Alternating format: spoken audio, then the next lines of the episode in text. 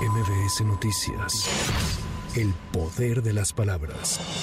Debido a las elecciones del próximo 2 de junio, adultos mayores y personas beneficiarias de programas sociales recibirán en febrero el pago de dos bimestres adelantados correspondientes a los periodos marzo-abril y mayo-junio. Así lo informó Ariadna Montiel, secretaria del Bienestar. Para este pago adelantado que se va a realizar con motivo del proceso electoral, 12.1 millones de adultos mayores van a recibir su pensión del bimestre marzo-abril y mayo-junio. A lo largo de todo el mes de febrero se va a realizar este depósito para que las personas tengan esta información y conozcan el monto de sus depósitos. Y solo recordarles que hay que administrarlo porque el siguiente pago se realizará hasta pasando el proceso electoral.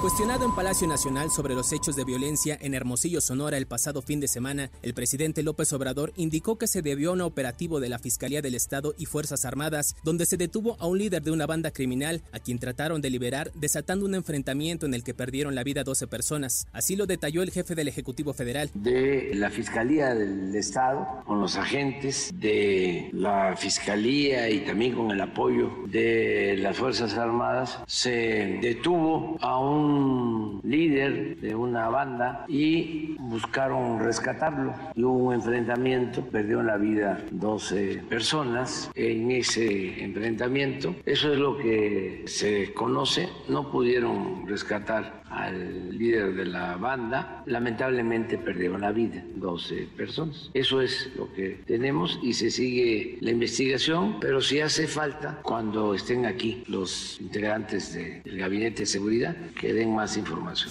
Anoche en Guanajuato, cuatro policías municipales de Celaya fueron asesinados por un grupo armado cuando realizaban un patrullaje en la carretera federal Celaya-Salvatierra a la altura de la comunidad de Santa María del Refugio. Tres agentes murieron en el lugar de los hechos y otro más en un hospital de la ciudad. La Comisión Permanente del Consejo Nacional del PAN aprobó las candidaturas a la Cámara de Diputados por los principios de representación proporcional y mayoría relativa, así como al Senado por mayoría relativa con miras a las próximas elecciones federales. El INEGI informó que en diciembre pasado la población desocupada fue de 1.6 millones de personas que representa el 2.6% de la población económicamente activa. Respecto a diciembre de 2022, la población desocupada descendió en 59 mil personas y la tasa de desempleo fue menor en 0.1 puntos porcentuales. El instituto detalló que la población económicamente activa fue de 60.7 millones de personas, superior en 1.1 millones de personas a la de diciembre de 2022. Con información de reporteros y corresponsales, para MBS Noticias, Giro Montes de MBS Noticias. El poder de las palabras.